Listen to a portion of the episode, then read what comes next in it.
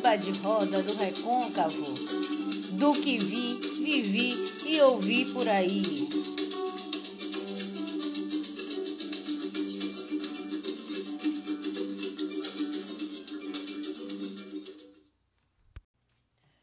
O dona da casa me dá licença, me dê seu salão para vadiar. Dona da casa, me dá licença, me dê seu salão para vadiar, me dê seu salão para vadiar, me dê seu salão para vadiar. Dona da casa, me dá licença, me dê seu salão para vadiar. Dona da casa, me dá licença, me dê seu salão para vadiar, me dê seu salão para vadiar, me dê seu salão para vadiar. É assim que eu chego pedindo licença, a bênção e saudando os mais velhos para começar. Olá, minha gente, sejam bem-vindos ao podcast Samba de Roda do Recôncavo, do que vi, vivi e ouvi por aí. Eu sou Rafaela Mustafa, é, apaixonada pelo samba de roda da Bahia, andando por aí para conhecer mais do samba de roda do recôncavo, do samba duro, do samba junino, dos sambas de caboclo, do samba do sertão. É... Eu sou bacharel interdisciplinar em artes pela Universidade Federal da Bahia. Enfim, fiz, faço andanças pelo recôncavo da Bahia para tentar entender, mas acima de tudo, vivenciar o samba de roda que é uma, uma manifestação cultural oral, tradicional, popular e que, apesar de ter tido passagens pela Faculdade de Educação da UFBA, pela Faculdade de Museologia, pelo Instituto de Humanidades, Artes e Ciências, pela Escola de Dança, pela Escola de Música, é, fiz leituras e vivências também nesses espaços fantásticas, mas o que mais traz uma bagagem, o que mais traz qualquer tipo de conhecimento quando se trata de manifestações de cultura popular é a vivência, né? É a troca, a experiência. Então eu tenho feito minhas andanças. É, eu digo que eu já era apaixonada pelo samba de roda, mas o que virou uma chave para mim, para de fato me dedicar a pesquisar, de fato a querer viver, me aproximar, foi quando eu conheci o projeto Mulheres do Samba de Roda, e através de Rosildo Rosário e de Luciana Barreto, é, eu tive a oportunidade de me aproximar de algumas das sambadeiras e de conviver com as mais velhas, de entender, de ver como é que tem sido passado as coisas, como elas enxergam o cenário, como elas se portam, enquanto mulheres em suas comunidades, enquanto puxadoras, é, enquanto é, protagonistas de um samba. E a partir daí, a partir também eu escrevi uma música, pude compartilhar viagens com elas, é, trocas, enfim, a partir daí eu me joguei para estudar mesmo o samba de roda. E enfim, esse podcast aqui é feito com muito carinho sobre as minhas vivências, sobre o que vi, vivi e ouvi por aí. E eu trago aqui para compartilhar um pouquinho com vocês um pouco dos meus saberes também, pra gente ir trocando figurinhas, certo? Então vamos lá falar um pouquinho do samba de roda. Minha gente, eu peço licença e com muito respeito eu chego para falar do samba de roda, do recôncavo e suas senhoras, sem deixar de saudar os senhores, cantorias e suas violas. Eu vim falar, eu vim falar, foi das senhoras, sem deixar de saudar os senhores e suas violas. Eu vim falar, eu vim falar foi das senhoras, sem deixar de saudar os senhores e suas violas. Naquele tempo, em tempos antigos, mulher no samba era proibido. Naquele tempo, em tempos antigos, mulher no samba era proibido. Ô dona Aurinda, eu vim saudar a senhora e o seu prato que é, que é a sua viola. Ô Joselita, eu vim saudar a senhora que apanhava e fugia, mas samba livre agora. Ô Dona Chica, eu vim saudar a senhora que fala dos direitos e que a própria vontade vigora. Naquele tempo, em tempos antigos, mulher no samba era proibido. Então se juntaram e tocaram pandeiro. Tem mulher no samba o tempo inteiro, então se juntaram e tocaram o pandeiro. Tem mulher no samba o tempo inteiro. Dona Nicinha é uma simpatia de olhar sereno, é coco grande e licuri é coco pequeno. Dia de santo, festa de caboclo, tem muita fé e samba no pé. Dia de santo, festa de caboclo, tenho minha fé e respeito a do outro. E respeito a do outro, e respeito a do outro. O couro esquenta, a roda começa, o corpo balança, não se aguenta. De Irará a Veracruz, sambadeira na roda, arrebenta, arrebenta, arrebenta. Alô Santo Amaro, Maragogipe, Acupe, Salbara, Bom Jesus dos Pobres, Teodoro Sampaio, Cruz das Almas, Feira de Santana, Simões Filho, Camaçari, São Francisco do Conde, em Cachoeira todo mundo ri. Salve as sambadeiras, Conceição do Almeida, estamos aí. O samba é quente e ninguém se mete, quem puxa a roda é a Bernadette. O samba é quente e ninguém se mete. Quem puxa a roda é a Dona Bete. Um salve a todas essas sambadeiras, Dona Cadu, Dona Santinha, Ana do Rosário, Dalva Damiana e Dona Rita, Rita da Barquinha. Ô sambadeiras, eu vim saudar as senhoras e agradecer pelos sambas e suas histórias. Ô sambadeiras, eu vim saudar as senhoras e agradecer pelos sambas e suas histórias. E agradecer pelos sambas e suas histórias.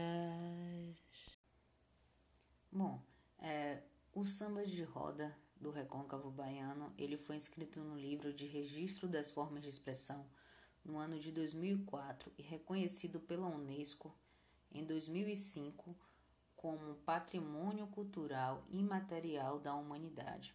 É uma manifestação é, em que, na sua performance, é possível identificar música, coreografia, poesia. O samba de roda, assim como outras manifestações culturais, era chamado de alarme, de desordem, de bagunça, assim como a capoeira, o jongo. Né? Até quando a gente fala da história do samba do Brasil mesmo, a gente associa a figura do malandro, a vadiagem, muito por ser por serem manifestações iniciadas e praticadas pelo povo negro, pelos escravizados, né? Quando a gente fala da origem, aqui no, no Recôncavo da Bahia, a gente fala muito do, dos engenhos, então das senzalas, onde se ouviam os primeiros batuques, onde se ouviam as manifestações que se assemelham muito ao samba que a gente conhece hoje em dia e eram reprimidos. Então, é, a gente acredita que antes de serem datados, a gente tem aqui um o que, do registro que mais se aproxima do que a gente conhece de samba hoje em dia foi em 1864 no jornal O Alabama e é engraçado que a gente tem sim a gente sabe que isso existia antes mas é, talvez não fosse registrado porque há um processo de apagamento, de invisibilização da, das manifestações do povo escravizado, né? É uma maneira de reprimir, de apagar mesmo a história do povo. E aí vem aquele samba que a gente conhece assim, ó.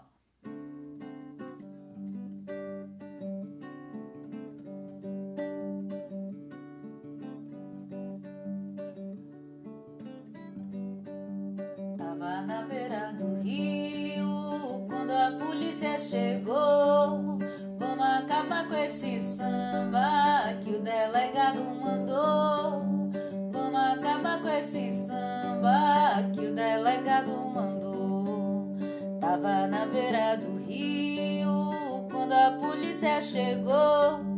Vamos acabar com esse samba que o delegado mandou. Papai, mamãe, eu nunca mexi no alheio quando a polícia chegar, vocês tirar meu nome do meio.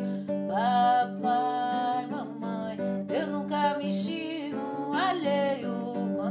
polícia chegar, você tira meu nome do meu. Bom, e o que é o recôncavo, né? O recôncavo é uma faixa litorânea que circunda a Baía de Todos os Santos e que, segundo professores, pesquisadores da região, é difícil de delimitar com, com limites de municípios, distritos, enfim. É, é difícil de se delimitar porque eles consideram que o recôncavo é muito mais um conceito cultural do que, de fato, delimitações territoriais. É, sua ocupação começa no século 17, 18, quando os colonizadores percebem que as pequenas ilhas e os recifes dificultavam a navegação do, de navios inimigos. Então eles acabam ocupando, criando as já surgem as primeiras as primeiras paróquias, as primeiras vilas é, e os primeiros engenhos de cana de açúcar, que foi é, o grande boom do recôncavo, assim, na época. São, tipo, Santo Amaro, São Francisco do Conde, Cachoeira. É, a economia girou bastante por lá e principalmente Cachoeira, que era uma rota por quais passavam mercadorias advindas de todos os outros lugares para irem para Salvador, né? É, foi construído um vapor que transportava é, essas mercadorias para Salvador e era a principal rota de comércio. Então foi uma região economicamente muito aquecida nessa época e também descobriu-se que o solo era fértil para fumo. Então produziram-se muito, muitos fumos, tabacos é, na região do Recôncavo, com fábricas é, conhecidas, algumas, são, algumas ainda estão ativas até hoje, mas com uma produção muito mais acanhada, né?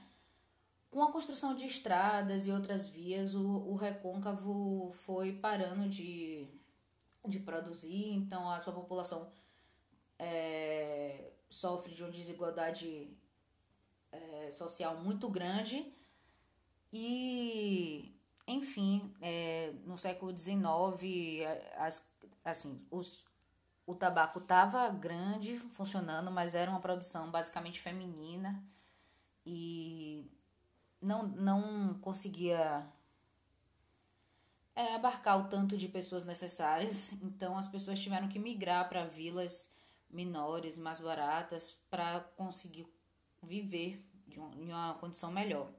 E aí essas pessoas passaram a ter suas pequenas plantações, a mariscarem, né? Saíram desses centros maiores que eu falei, tipo Cachoeira, Santo Amaro, São Francisco do Conde, e começaram a ocupar uma outra faixa territorial.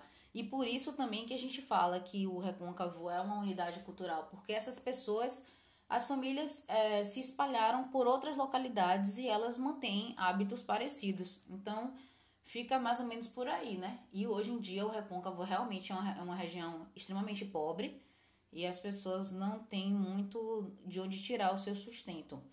Então é muito comum a gente ver que os sambadores e sambadeiras são de fato pessoas que lidam com o cultivo de alguma plantação e muitas das sambadeiras são marisqueiras e aí a gente vai entender que muito desses é, o samba de roda é um canto de trabalho, assim, vem do labor, a gente vai ver no caso das fábricas de charuto que eu falei, por exemplo, a fábrica Suerdic, ela dá o nome do samba de Dona Dalva Damiana, que é o samba, samba de Suerdic. E ela fala com muita gratidão do sustento que a fábrica deu, que foi a partir do trabalho dela na fábrica, que deu para ela criar os filhos, que permitiu ela ter a vida que ela teve, que ela construiu até hoje. Então a gente vai descobrindo que os cantos têm a ver com, com o dia a dia, com o trabalho das pessoas. O vapor de cachoeira não navega mais no mar. O vapor de cachoeira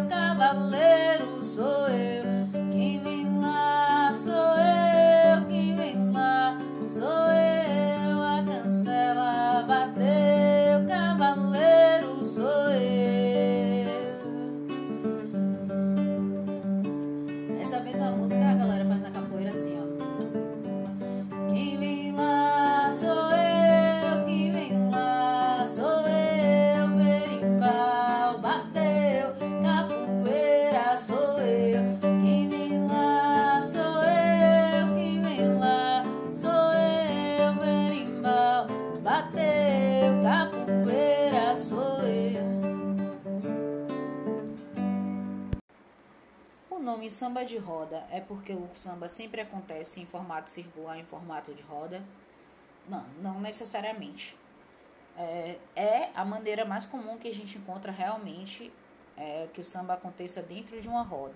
Geralmente os tocadores, as sambadeiras, os sambadores se posicionam em formato de semicírculo e todos os outros participantes da roda fecham e formam um círculo, mas por vezes os locais não permitem fisicamente que seja feito uma roda, mas geralmente é feito é, algo num formato que se aproxima de uma roda e que se fecha. As pessoas falam que é para energia não escapar também, né?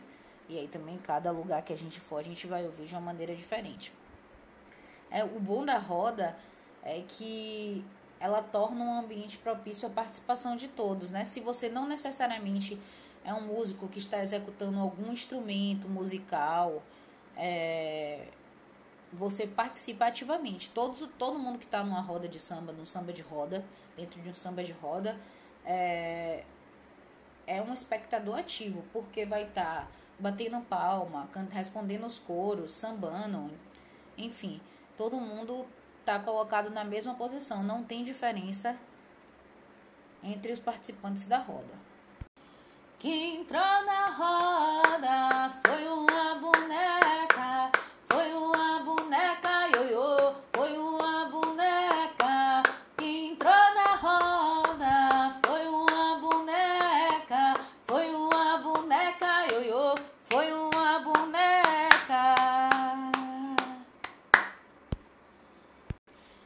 Rafaela e o samba de roda é tudo a mesma coisa? Não. No recôncavo se dividem em dois tipos de, de samba. Obviamente, cada um tem sua particularidade. Em cada grupo, em cada cidade, em cada distrito, você vai encontrar particularidades, porque a gente está falando de tradição oral. É, recentemente, né, de, de 2000 para cá, que a gente tem essas coisas mais é, escritas, registradas. Mas antes a gente não tinha, então era no falar, né? E aí as pessoas passavam do jeito que aprendiam. E a gente falou antes do processo migratório dos grandes centros do recôncavo para regiões menores, então é possível encontrar vários tipos de samba, mas como são divididos, geralmente são duas categorias que a gente trata, do samba corrido e do samba chula. O samba chula, ele pode ter outros tipos, né? As pessoas chamam de samba chula de samba de parada, samba amarrado, samba de viola. Em cachoeira também chega a chamar de barravento. Mas é, a gente vai tratar aqui como samba chula e é como geralmente ele é mais conhecido como samba chula. Enfim, vamos falar um pouquinho do samba corrido. O samba corrido ele é um samba mais agregador, mais livre, mais permissivo.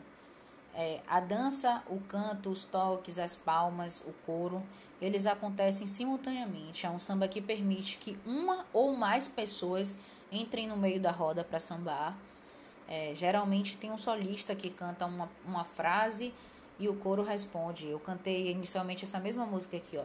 Quem entrou na roda foi uma boneca, foi uma boneca, ioiô, foi uma boneca. O coro responde: Quem entrou na roda foi uma boneca, foi uma boneca, foi uma boneca. E de novo o solista entra e todo mundo batendo palma, não necessariamente tem uma pessoa só dançando na roda, as pessoas saem de um bigada uma na outra para dar a vez do próximo. Em alguns casos, em alguns sambas, você pode entrar na roda e dar um bigada na pessoa que está dançando. Esse é um samba mais popular, mais comum é, da gente encontrar nas festas de largo, né? Em Salvador é muito comum na Lavagem do Bonfim, na festa de Iemanjá, na festa de Santa Bárbara, em Ançã. Então a gente consegue encontrar muito esse samba pós-capoeira. As pessoas fazem na rua, é um samba mais, mais fácil de ser encontrado. O samba chula, ele é um samba mais cheio de regras, né? Geralmente só entra uma pessoa de cada vez para sambar, enquanto o cantador, a dupla de cantadores, né? Pode ser uma dupla, um quarteto. É o samba chula, geralmente ele é cantado, mas se chama gritar chula por uma dupla de cantadores. E aí também cada um vai ter sua peculiaridade, né?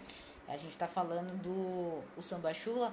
Em determinados lugares tem uma dupla de cantadores que, que grita chula e depois outra dupla vem e canta o relativo, que é uma resposta ou um verso seguinte que tem que ter alguma relação com o primeiro verso da, da chula, com o verso gritado da chula. E quando os instrumentos solam, é aí que as pessoas podem entrar. Enquanto, se tivesse, enquanto estiver sendo cantado o samba chula, a gente não pode entrar para dançar na roda. Samba uma pessoa de cada vez. Geralmente a viola chora nesse, nesse, nesse momento. É o momento, o solo é da viola e da pessoa que está dançando. E ah, é só com viola? Não, não necessariamente com viola, mas a gente vai falar mais para frente sobre a viola machete, que é o instrumento fundamental da chula. Hoje em dia já substituído pelo violão, pelo cavaquinho, por coisas que têm mais, um acesso mais fácil, mas não necessariamente precisa ser a viola.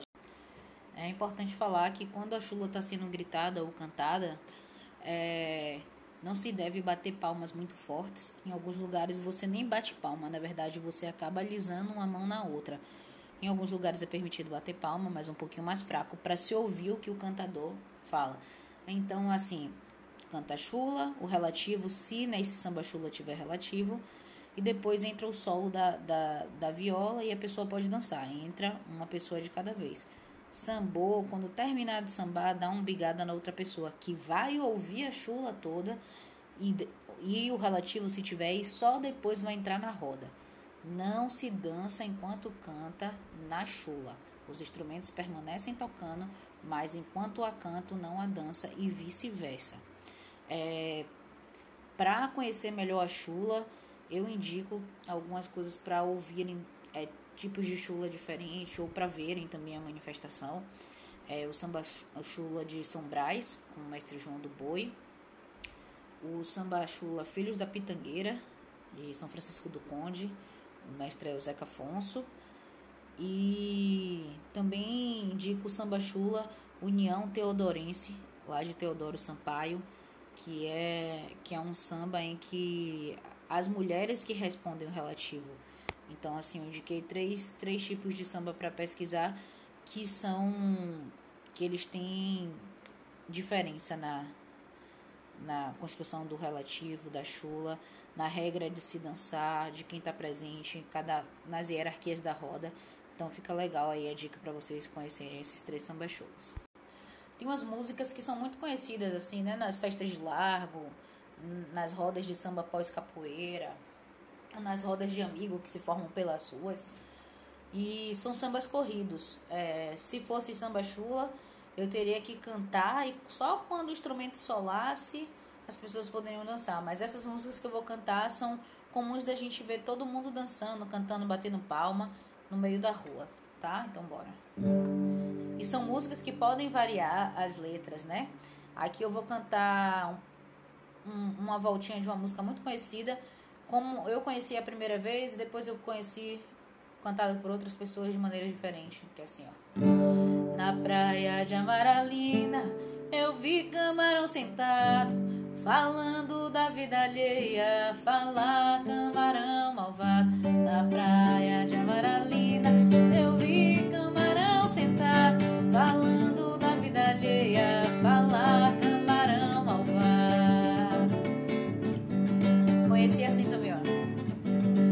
praia de Amaralina, vi dois camarão sentar, falando da vida alheia,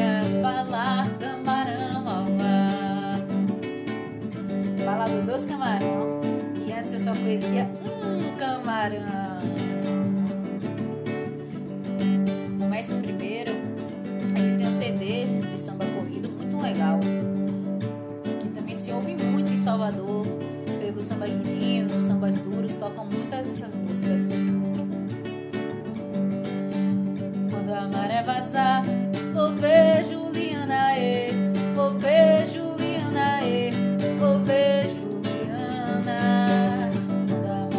ver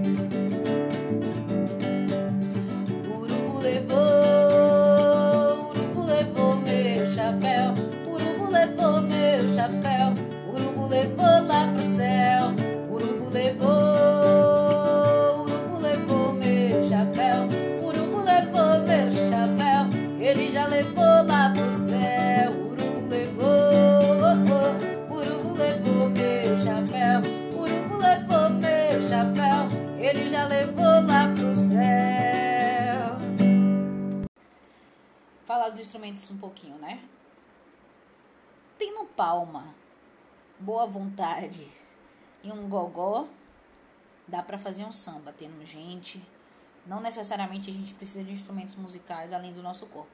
Mas óbvio que o samba sempre pode ser incrementado. Então, um pandeiro, um timbal, um atabaque, uma marcação são sempre bem-vindos. A viola e o prato, ou um violão, um cavaquinho.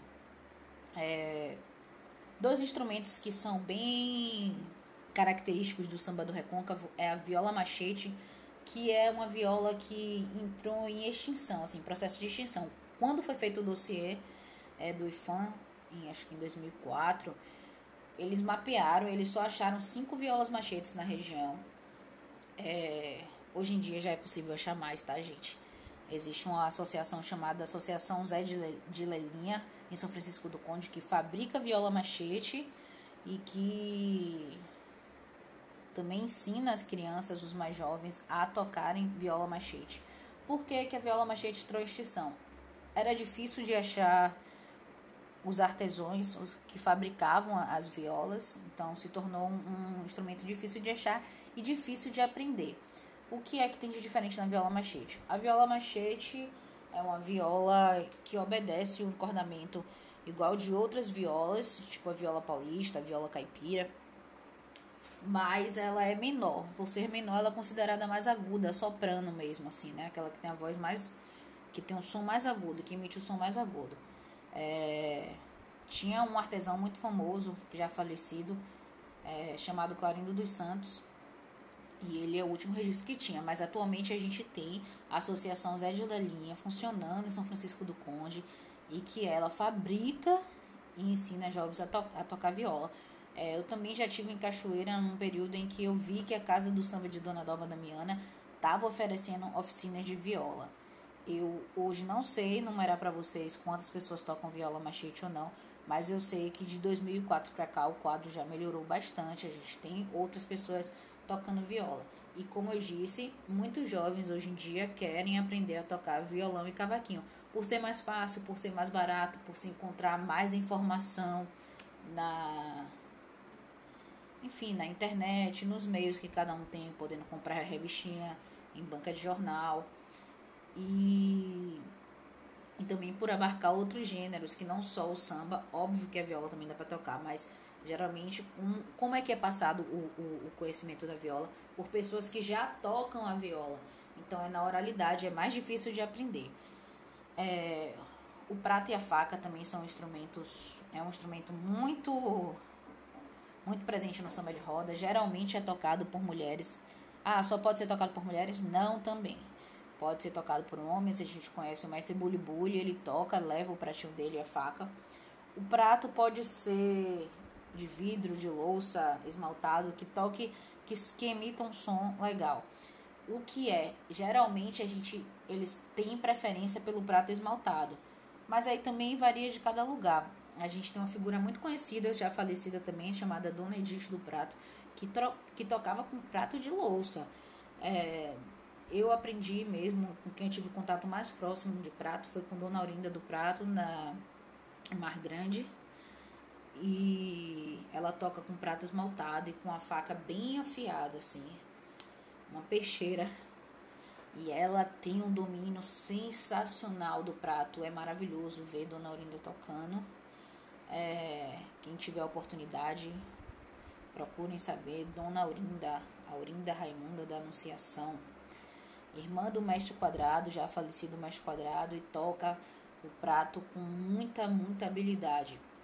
Então aí fica é, essa ênfase para esses dois instrumentos que são muito presentes no samba de roda do recôncavo, que é o prato e a faca e a viola machete.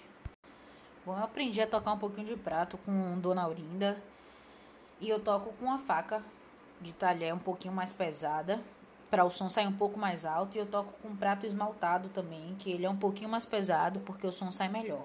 O que é que dá o, o efeito do som, um efeito muito próximo do reco-reco, é quando você toca e o prato vai desgastando a borda.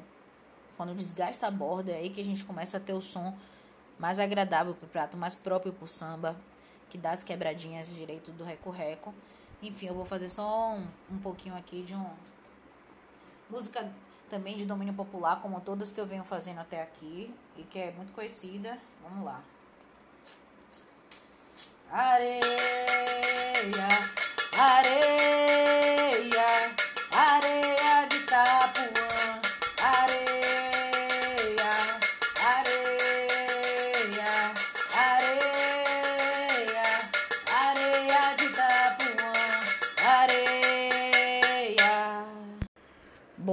as pessoas às vezes vão para essas cidades achando que vai ter samba todo lugar, toda hora. Gente, não necessariamente é assim.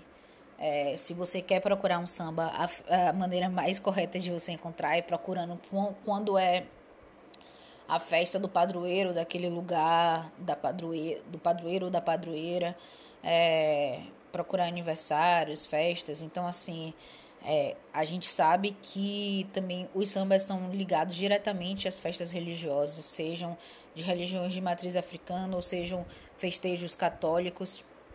É, então é muito comum a gente ter é, alguns festejos muito específicos. Em Cachoeira a gente fala muito da festa da Nossa Senhora da Boa Morte, que sempre tem samba, sempre com Dona Dalva Damiana, que também faz parte da Irmandade da Boa Morte. É, em Santo Antônio, São Pedro, Santa Bárbara, São Cosme e São Damião. São festejos que a gente vê muito, muito, muito isso acontecer. E aí também cada um, cada sambador, cada sambadeira faz para seu santo ou não, ou para aniversários, né? Enfim, aí eu vou vou colocar aqui cantar umas duas musiquinhas que são tocadas em festejos de samba e que a gente conhece também, são cantadas na rua sempre. São Cosme mandou fazer duas camisinhas azul no dia da festa dele. São Cosme quer caruru. São Cosme mandou fazer duas camisinhas azul festa dele. São Cosme quer caruru. Ô vadeia, Cosme, vadeia. Tô vadiando, vadeia. Ô vadeia, Cosme, vadeia. Tô vadiando, vadeia.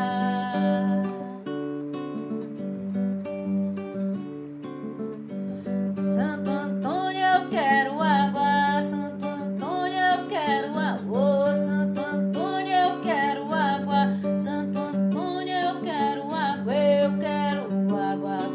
beber. Quero água pra lavar.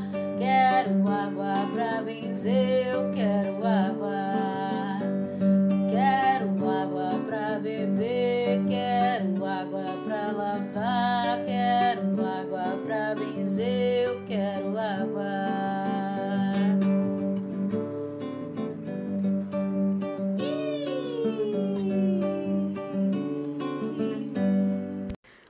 Fala de cultura popular, samba de roda, a gente fala automaticamente de oralidade, de transmissão de saberes através da fala, por via oral.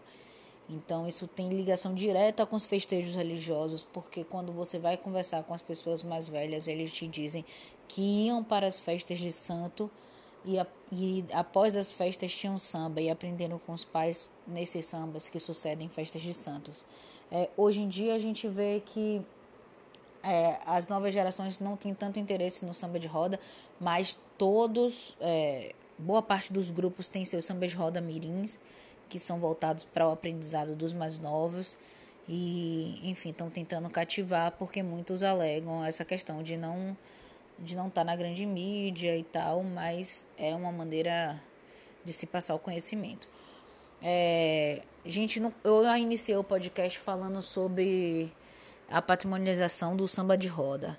E a patrimonialização do samba de roda foi muito importante para permitir intercâmbios, trocas, é, fortalecer muito o movimento. Eu sinto ele muito fortalecido hoje em dia, porque surgiram editais, ganhou visibilidade, é, permitiu um intercâmbio entre mestras, mestres, grupos de samba de roda, porque é aquela questão da desigualdade social, da dificuldade financeira. Eles não tinham acesso, às vezes eram muito próximos, com distritos de menos de 10 quilômetros um do outro, mas eles não tinham condições de se conhecer, não conheciam uns aos outros.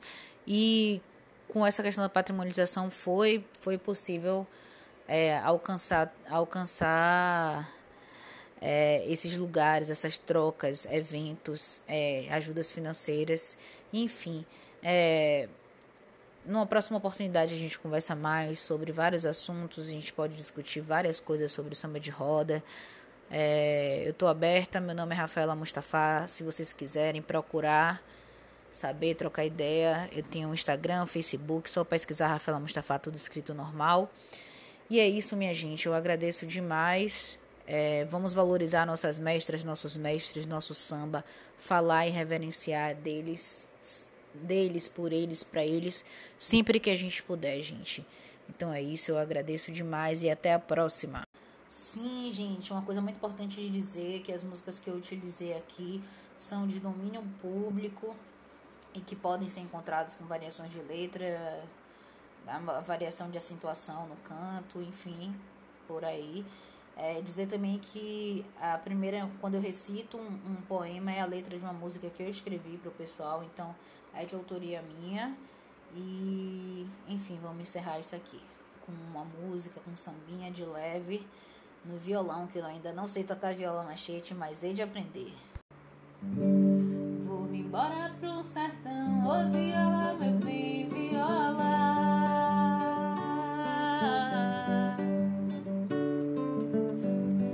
Que eu aqui não me dou bem, ô viola,